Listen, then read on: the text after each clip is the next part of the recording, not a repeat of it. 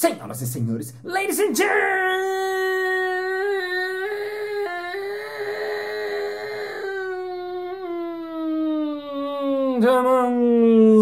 mesdames et messieurs, coach esportivo e coacha esportiva.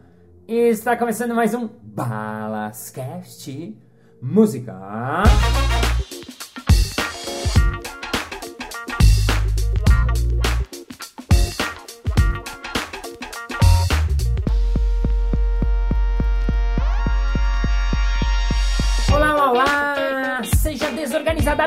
Bem-vindo a Balascast! Para você que me acompanha semanalmente desde 2016, muito obrigado por estar aqui de novo nesse podcast todas as segundas-feiras. Ei! E para você que está vindo pela primeira vez, welcome for the first time, but wrong episode. Sim, porque essa é a última parte de uma entrevista de quatro episódios que não faz sentido nenhum você começar pela parte do fim.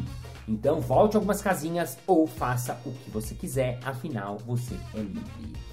Lembrando, quem quiser mandar sugestão, feedback, mensagens, estou adorando receber os feedbacks de vocês sobre esse episódio, especificamente falando sobre felicidade, qualquer coisa, vai lá no meu Instagram, arroba Márcio Balas, balas com dois L's, que eu amo, amo, amo de verdade receber o que vocês mandam e assim eu fico sabendo o que vocês estão achando deste podcast.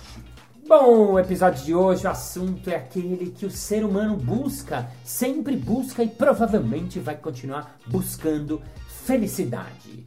E a gente chamou aqui esse especialista que estuda esse assunto. Sim, ele é especialista em psicologia positiva, ele é terapeuta, ele é consultor, ele é palestrante, ele está focado em achar felicidade, bem-estar, transformação cultural e o que mais precisar pra gente ser feliz. Recebam de novo, salva de palmas, Diego Burger.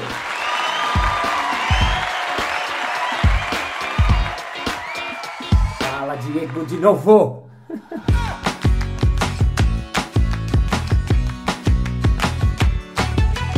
Fala, Balas, prazer estar aqui. Eu fiquei sabendo que quase ninguém foi convidado para quatro episódios, então me sinto extremamente honrado de estar aqui. É um prazer conversar contigo. Sim, e é verdade, porque o assunto durou. Eu, eu, tinha, eu, eu queria te fazer uma pergunta no, no episódio passado, eu não consegui nem começar o assunto, que é esse que eu quero terminar, que, porque você viajou muito, você viu muitos exemplos de, de educação, de maneiras de ensino aí pelo mundo. E eu queria, ah, eu queria que você falasse um pouquinho disso, assim, que assim, coisas que tiverem a cabeça de pequenos exemplos, na Europa, você falou que foi, que, que, que fazem as aulas, ou estudo, o ensino. Tem muito professor que ouve a gente aqui, muito palestrante, muita gente que dá aula e que, que queriam saber, eu acho que nem eu também, de, de, de pequenos modelos diferentes que andam fazendo por aí.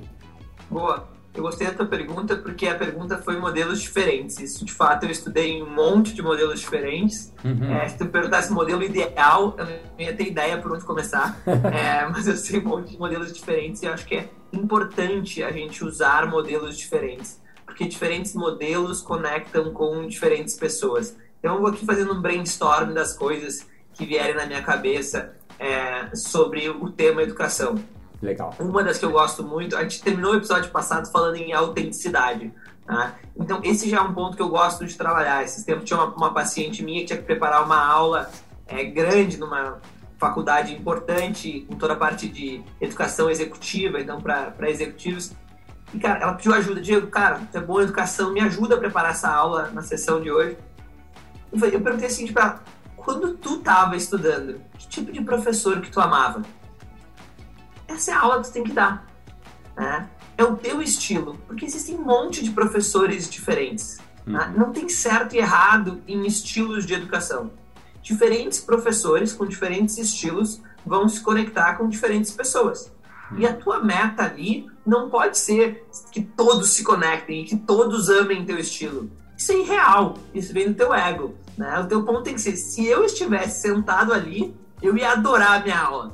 Né? E daí tu tem um, um, bom jeito, porque é o que tu sabe, é o que tu lembra dos professores que tu amava. Eu lembro nesse caso específico, eu, por exemplo, eu, Diego, eu comecei a sessão falando isso para ela, eu gosto de professores que são absurdamente é, intelectualmente inteligentes. Eu gosto de professor que não para de falar que começa a citar um monte de gente foda, é, fazer correlação com um monte de filósofos de séculos diferentes, e eu saí da aula me sentindo burro. Eu saí que eu tenho obrigação de ir direto para a biblioteca, porque, cara, teve uns 4, 5 nomes que eu não sabia nem quem era, não sei fazer a correlação, eu preciso disso, isso é o que me dá bril, né? E ela falou, putz, é verdade, eu nunca gostei desses professores. Hum. Eu sempre gostei dos professores que, cara, no final da aula, falavam, olha, eu não sei nada, isso são só algumas teorias, o que, que vocês pensam? E era um ambiente muito mais de cocriação. Falei, ótimo, então agora a gente já sabe para onde que tu tem que ir. Tu vai trazer as bases que tu acha importante e depois, na segunda metade da aula, ou no terço final da aula, vai cocriar com essas pessoas. Então, acho que essa é a primeira coisa para ajudar o professor, né? A gente iniciar uma aula para pessoas no, a partir do terceiro setênio, né? Então, depois dos 14 anos de idade. É, que tipo de aula eu gostava de escutar uhum. quando eu estava ali? Que professores que me inspiraram, eu vou para esse caminho, sabendo que eu não vou agradar todo mundo. Então, acho que essa é um, uma questão importante. E de escolas, eu tenho uma paixão por educação, eu tenho uma relação de amor e ódio com a academia, a gente estava fora do ar falando sobre isso. Eu acho importante citar pessoas, eu acho importante entender aonde que está sendo feitos os maiores estudos científicos. Eu acho isso importante. Ao mesmo tempo, é por óbvio, me irrita uma certa burocracia da academia, uma certa é, ah não, mas fulano é pós-doutor em algo, ah, o outro não, ele está no meio do mestrado, ele não pode falar, né? Uma certa hierarquia que eu acho que não condiz mais com os nossos dias de hoje. É, então eu sempre busquei por amar a educação, por querer ter a melhor formação possível, eu sempre busquei modelos disruptivos.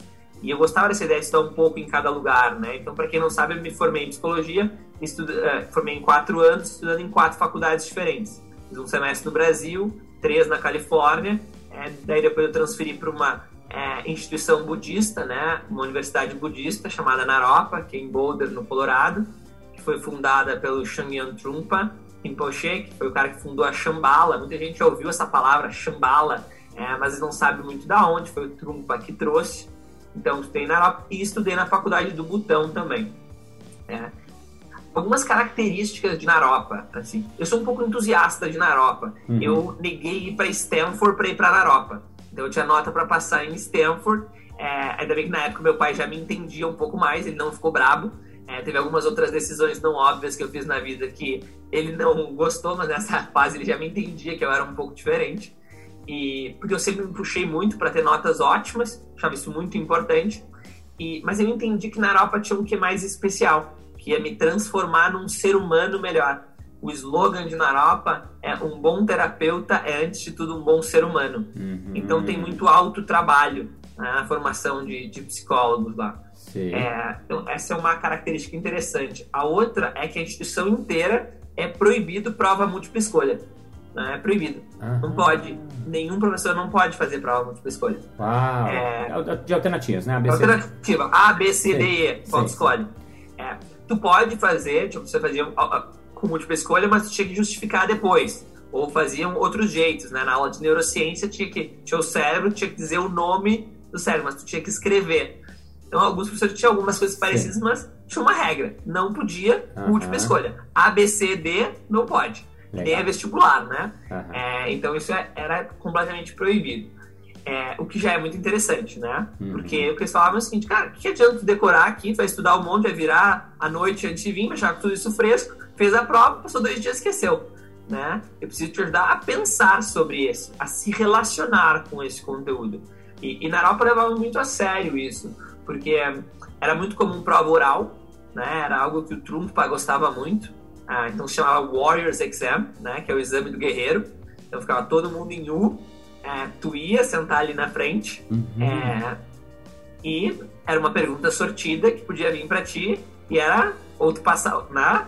Se tu não sabia aquela pergunta, tu não passava na cadeira, não passava na prova, né? Então, e, e o Trump chamava de Warriors Exam porque é um que de guerreiro, né? dá um nervosismo. É, cara, uma pergunta e se eu ficar nervoso, se eu trancar. E o Trumpa, ele tinha uma frase que ele adorava abrir as palestras dele, que é uh, Ladies and gentlemen, the world needs you. Né? Senhoras e senhores, o mundo precisa de vocês. Então, ah. tinha esse quê de urgência, de guerreiro, de tu precisa se envolver com o mundo. até porque ele falava muito para uma audiência budista que tem a tendência de querer é, ir na montanha meditar. Né? E ele queria justamente tirar essas pessoas da montanha e falar: não, a gente precisa vocês nas empresas, nas instituições, nas universidades. Né? Uhum.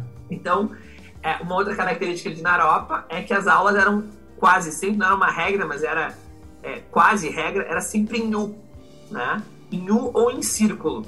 É, isso eu tenho uma opinião formada. Eu gosto muito de aula em U. Né? Eu não gosto de aula em círculo. Tem um simbolismo isso. Na Europa tinha os dois. Nunca era reto só. É, né? As pessoas, as fileiras, assim. Então, era assim, às vezes, essa sala era muito grande, então era dois U's, né? Uhum. Porque não dava para todo mundo olhar. Geralmente, o de dentro, as pessoas sentavam no chão. Todas as salas tinham é, mats, assim, de. Não, não é mat de yoga, eram coisas para meditação, são almofadas de meditação é, para tu assistir a, as aulas em posição de meditação. Então, eu tenho. Por que eu gosto de aula em U? Porque todo mundo se enxerga, né? É, o professor consegue olhar no olho dos alunos muito melhor. Se tem um convite maior para esses alunos falarem, né? Eles estão mais próximos. Sim. E porque eu gosto mais da aula em U do que da aula em círculo. Hum. A aula em círculo, quem está perto do professor não enxerga o professor tão bem né? Tem que estar virado para ver o professor, uhum. né? E tira um pouco da autoridade do professor. Eu tenho uma compreensão de que a gente quer construir sociedades menos hierárquicas, né? E com hierarquias bobas, com burocracias. Mas a gente quer manter alguma hierarquia. Então, se o professor está dando aula de ética, a opinião dele sobre ética é mais importante do que a do aluno. Né? Ele estudou aquele tempo. Se eu estou dando uma aula de felicidade, como né, dava no pós-graduação da faculdade de psicologia positiva, é por óbvio a minha opinião sobre felicidade, ela é mais relevante, mais importante do que a do aluno. Não é que a do aluno não é importante e está descartada, mas existe ali uma hierarquia que eu acho importante ser mantida. Uhum. Ah, por isso que eu acho que a aula em U ela é muito na linha do caminho do meio, que eu gosto muito da ideia do caminho do meio. Para mim, talvez seja o maior ensinamento de todos os tempos, né? É o caminho do meio.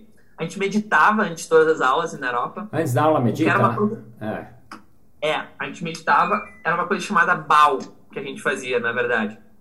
Então, é, era muito louco, porque na Europa todo mundo fala ah, uma universidade inspirada no budismo, mas quase ninguém é budista que estuda lá, né? Agora, no, quase todo mundo que está lá tem uma abertura para a espiritualidade muito grande. Uhum. Né? Mundo tem a tendência da pessoa gostar de meditar, da pessoa tá ligado à espiritualidade, mas quase ninguém é budista, por assim dizer. Mas é um hábito que pega, pegou muito forte na Europa, é uma loucura, assim, o jeito, que é o Bao. Que no fundo é uma meditação antes da aula, mas principalmente é o ritual que é feito. Então todo mundo fecha os olhos, né? a gente está sentado na cadeira, tuas palmas das mãos estão nas tuas coxas, e todo mundo junto vai para frente, né? Numa posição de reverência, o professor junto, geralmente o professor puxando, mas ele vai também de olho fechado, ele volta, e daí abre o olho, e daí começa a aula. E quando vai terminar, acontece a mesma coisa. Todo mundo faz o bal junto, para terminar a aula. Então, uhum. Então, para começar e para terminar. O uhum. que, que isso tem? Qual é o simbolismo disso? Ele é um ritual é, para dizer, quando a gente faz o bal, que começou a aula. Agora, o que está fora, está fora. Uhum. A gente está aqui agora. E quando terminar a aula, é porque terminou a aula. E por isso a gente faz o bal. Porque o que a gente aprendeu aqui, ficou aqui. A gente não precisa sair preocupado, nervoso ou pensando né, nessa reunião que a gente acabou de ter. Ela ficou. Uhum. E e o BAL, a aderência que os alunos têm, tipo assim, não começava uma aula sem BAL. E às vezes o professor esquecia. Todo mundo parava, não, não, não, não. Alguém levantava a mão. Falava, nossa, por que a gente não fez o BAL?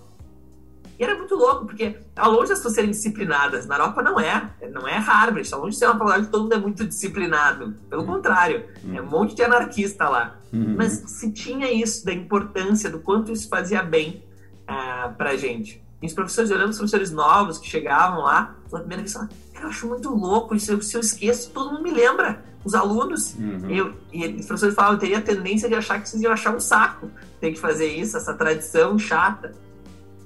E isso nos lembra a importância de rituais. né? Uhum. É de começar e terminar alguma coisa. Uhum. Porque a gente tem hoje um attention span, a nossa capacidade de atenção, ela é muito curta. Uhum. A gente não consegue estar tá ali presente naquele momento.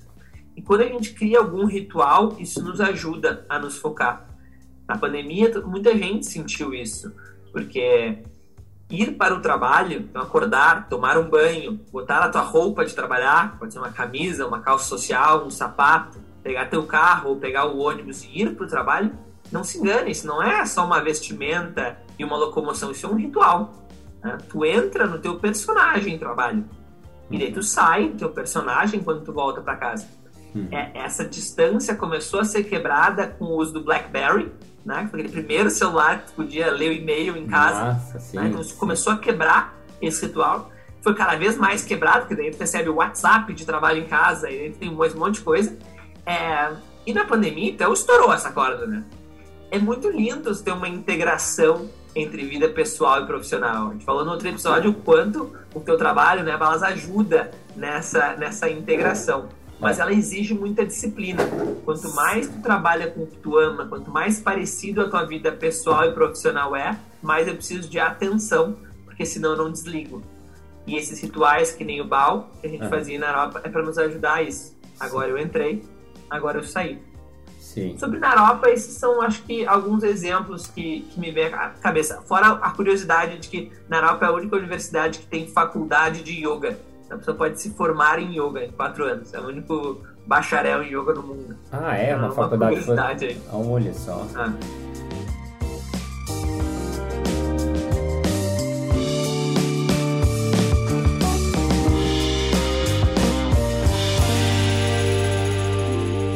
Que legal, eu gosto bastante. Eu já fiz um, um, curso lá no Chambala, aqui em São Paulo, tal. Conheço algumas pessoas que trabalham lá. Sou bem fã do Trumpa e da, dessas ideias dele, né? E agora você falou uma coisa que eu queria chamar a atenção, que é bem simples, porque muitas vezes a gente pensa em altas tecnologias e tal, mas esse, essa ritua, esse pequeno ritual antes de começar uma aula, né?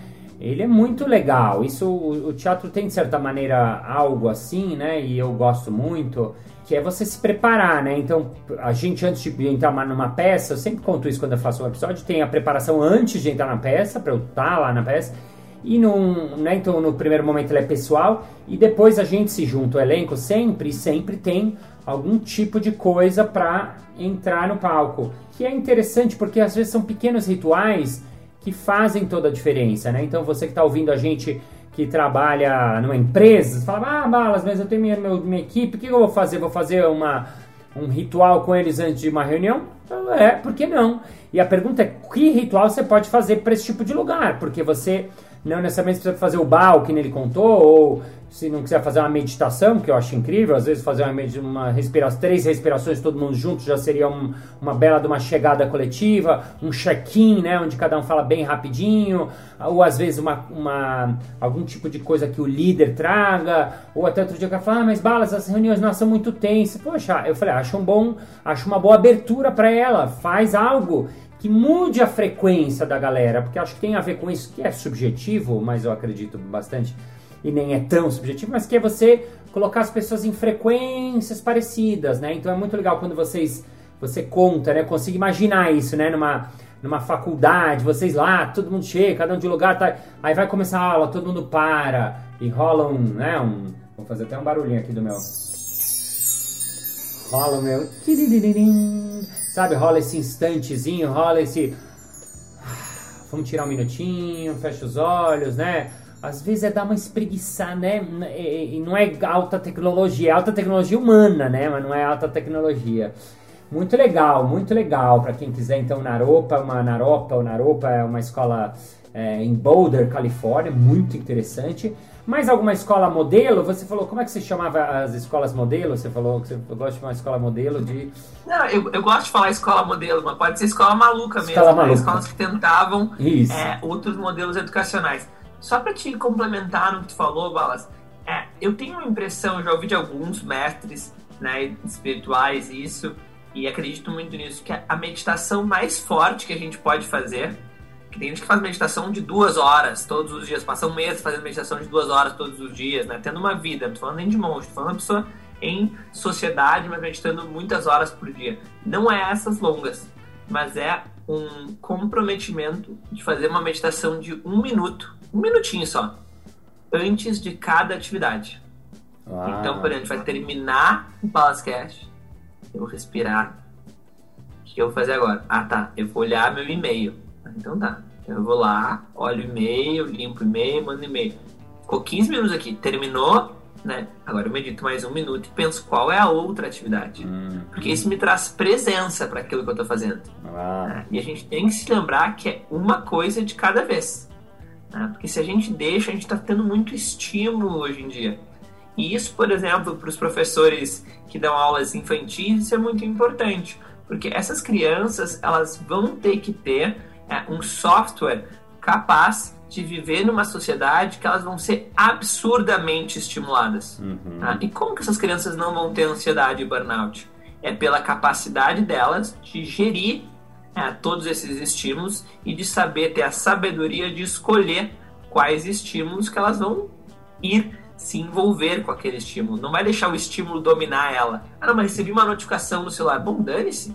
Recebeu uma notificação no celular. Agora não é momento de celular. Agora é momento disso a gente precisa desse passo a passo. Muito legal. Então, na Europa, uhum. é, né, que essa faculdade é muito diferente no Colorado e acho que é um lugar sensacional para quem quiser explorar. Muito legal. Você falou de, de meditação, eu fiquei curioso se tem estudos de, de, de, em relação à felicidade, que a meditação ajuda, tá nesse caminho, tá nas Suponho que sim, mas nunca vi nada. For... Quer dizer, já vi um monte desses estudos de meditação, mas especificamente felicidade tem, fala, fala sobre isso bastante? Tem, tem, tem bastante estudo. É, acaba que a psicologia positiva não trata tanto, porque, como falou, tem tanto estudo e não surge algo muito novo sobre esse ponto. Tá. Tá? Então, as coisas.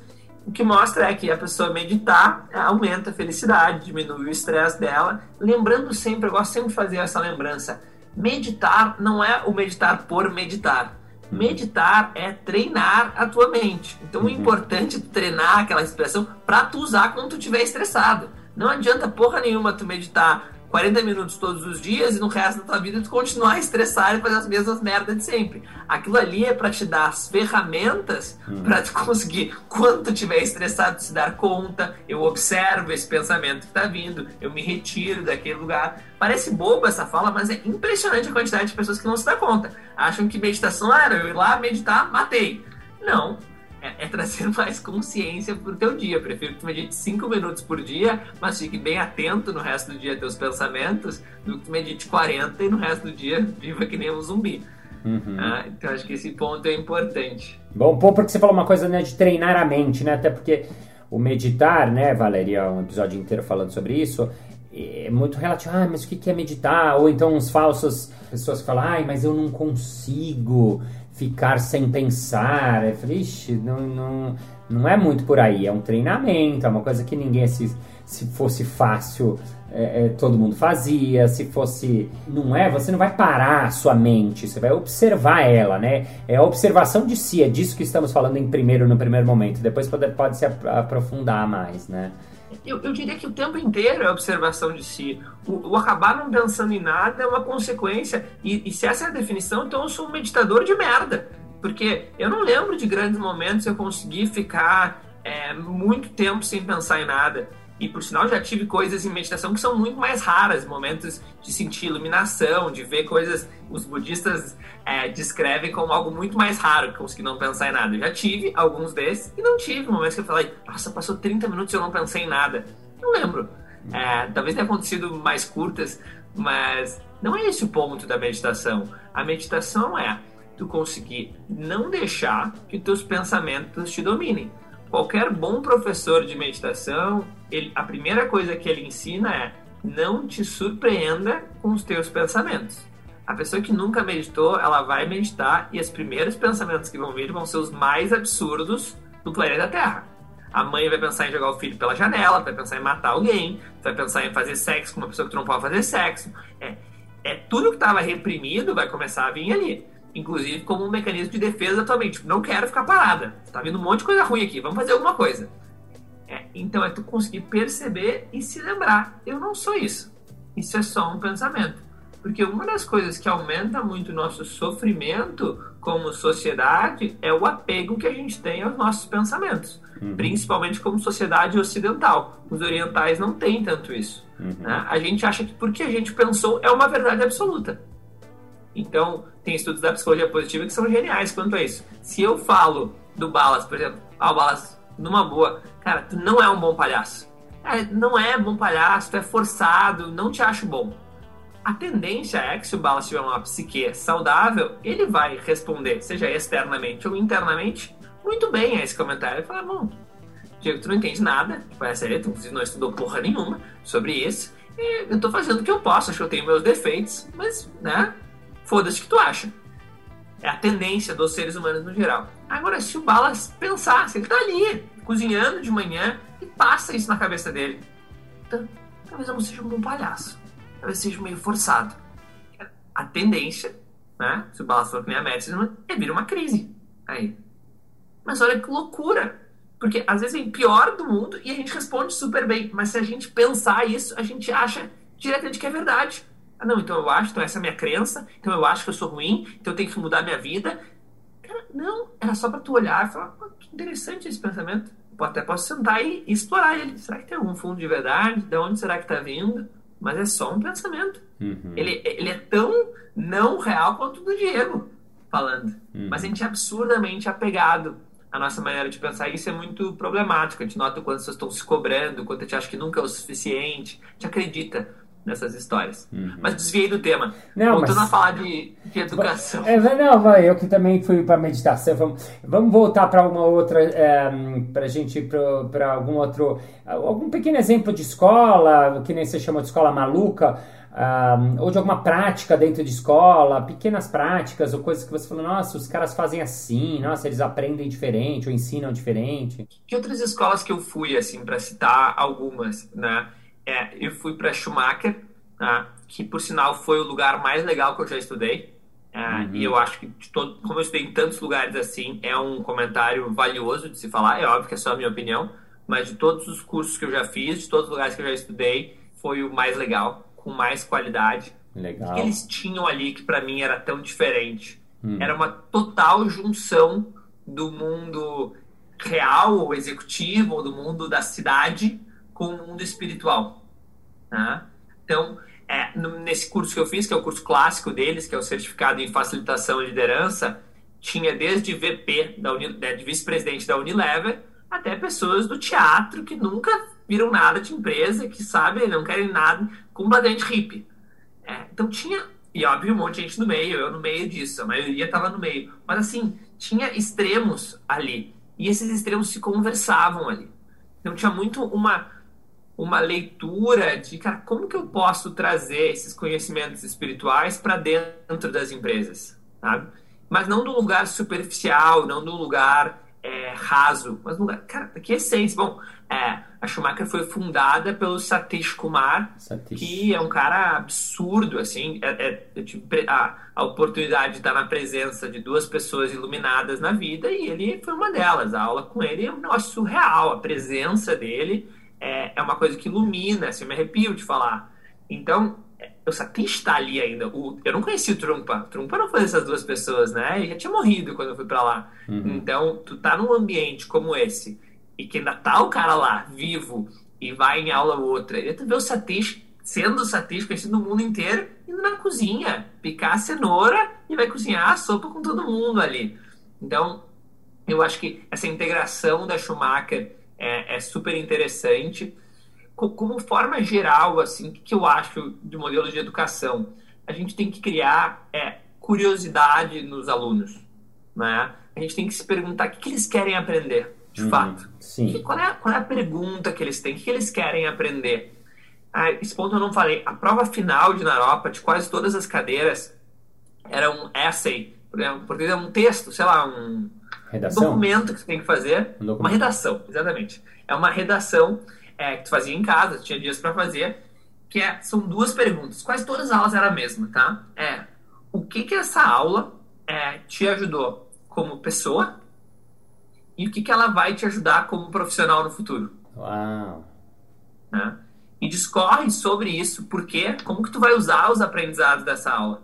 Agora já como pessoa e como profissional no futuro. Isso fazia com que durante o semestre inteiro a gente tinha que ficar pensando, cara, essas metas que eu tô aprendendo aqui, como é que eu vou usar isso? O que eu vou fazer? Porque eu vou ter que botar na minha redação final. Né? Como que eu vou conectar tudo isso?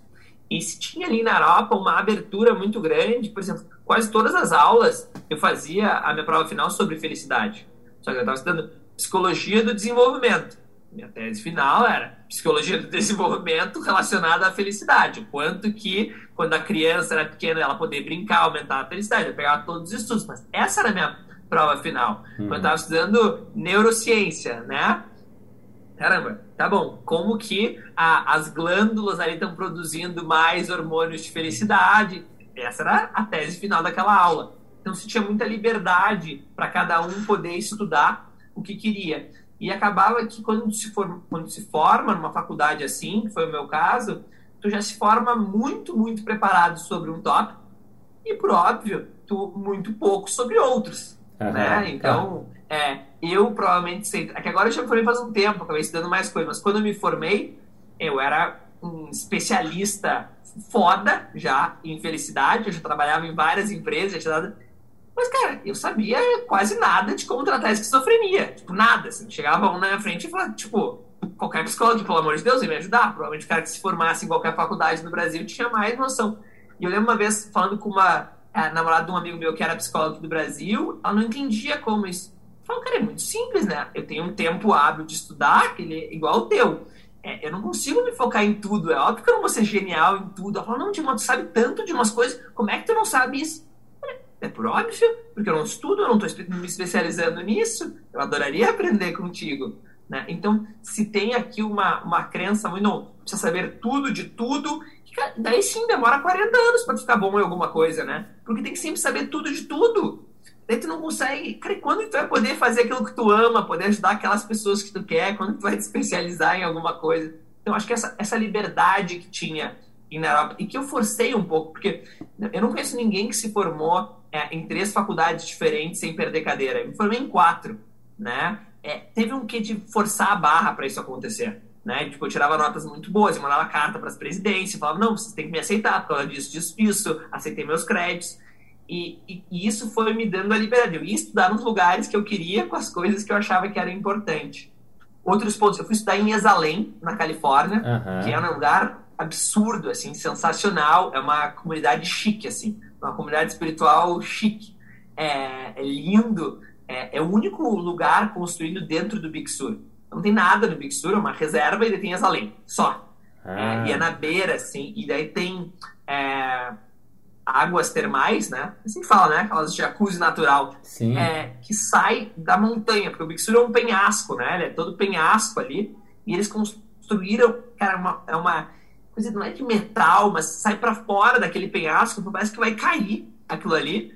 É, e, e eles falam que é o chuveiro mais bonito do mundo ele está ali e tu vê o pôr do sol no Pacífico, tomando banho ali, um lugar absurdo, assim. Bom, fora ser lindo desse jeito, é um lugar que convida muitos PHDs é, para irem lá numa comunidade espiritual. Então, muitas PHDs com livros vendendo. A Brené Brown já deu curso lá, várias pessoas assim muito conhecidas, e as turmas são sempre pequenas. Então, tem muito esse que lá de como tu trazer a academia e a espiritualidade junto com uma leitura atual. Eu acho, pelo menos o curso que eu fiz, eles têm essa, essa uhum. pegada atual. O curso que eu fiz foi, entendeu? português, masculino e feminino, né? A masculinidade e feminilidade é, no, no século XXI, uma releitura de Carl Jung. Então eram especialistas em Jung, é, entendendo o que, que, quer dizer masculino e feminino no século XXI e o que, que Jung queria dizer com isso. Uhum. Né? Então tem uma pegada muito atual, tem uma pegada acadêmica, um dos caras, um dos professores era o cara que faz o Wisdom 2.0, eh, que é uma das maiores conferências dos Estados Unidos, é, que convida a gente de tudo que é, que é lugar, de tudo que é área. Tem vários desses lugares, tipo Tamera, no Portugal, que é a maior comunidade de amor livre do mundo.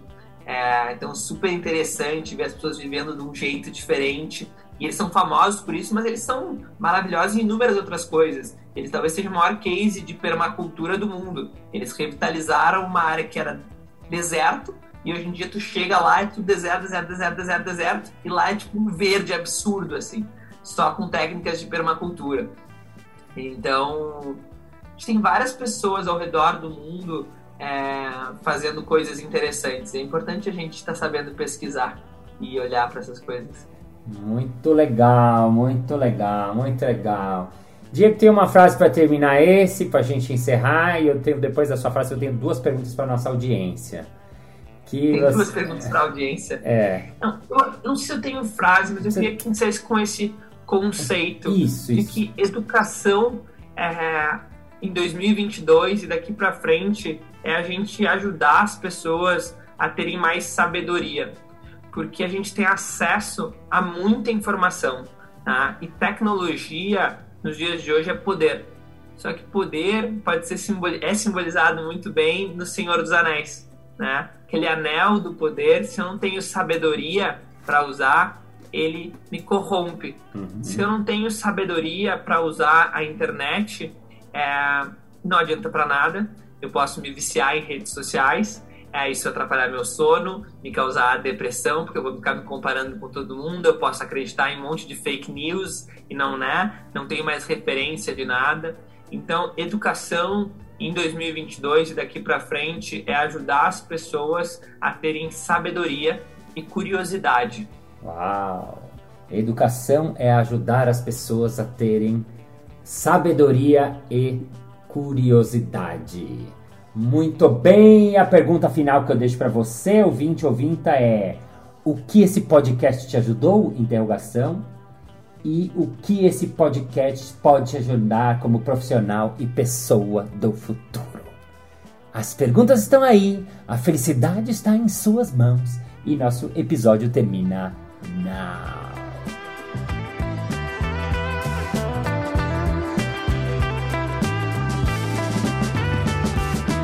Muito bem, muito bem, muito bem. Chegamos ao final de mais um episódio. Ah, mas na segunda-feira que vem tem mais. Ei! E se você quer saber mais coisas do Diego Burger, mais como ser feliz, mais como ficar feliz, mais como levar ele para sua empresa, mais o que você quiser dele, vai lá no Instagram, arroba BurgerDiego, ou BurgerDiego, seria sem U mesmo, e escreve para ele e ele te responde direitinho lá. Tá? E vamos agora ao nosso momento merchan.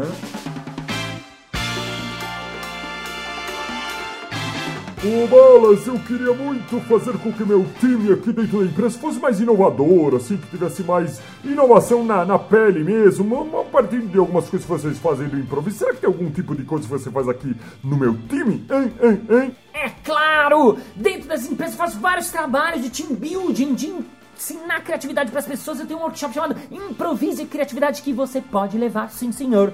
Basta você entrar em contato marciobalas.com.br. É isso aí! Muito obrigado pela sua audiência, pela sua paciência, pela sua sapiência, por estar com seu fone coladinho nesse ouvidinho, ou no seu carrinho, ou no seu passeando no seu cachorrinho, lavando sua louça onde você estiver nesse momento. Thank you, ladies and gentlemen, for your heartful feeling, for knowing that God, for being the moment present, for meditating, for knowing, for testing, for doing, for doing that school that's kill ourselves, but we have to help our students, to diminute the door, to help the others, to help ourselves, to see, to feel, to think, to think, to pay attention, whatever you are and see you next Monday. Bye bye.